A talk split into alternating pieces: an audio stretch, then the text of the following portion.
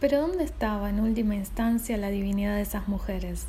Hasta en las más débiles se percibía la sombra de ese conocimiento que no se adquiere con la inteligencia.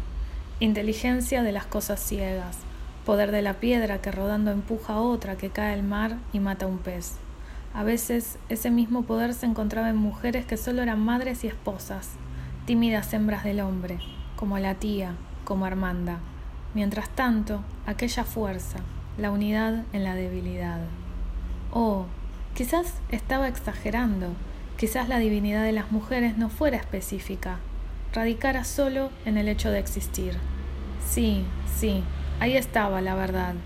Ellas existían más que los otros, eran el símbolo de la cosa en la misma cosa, y la mujer era el misterio mismo, descubrió.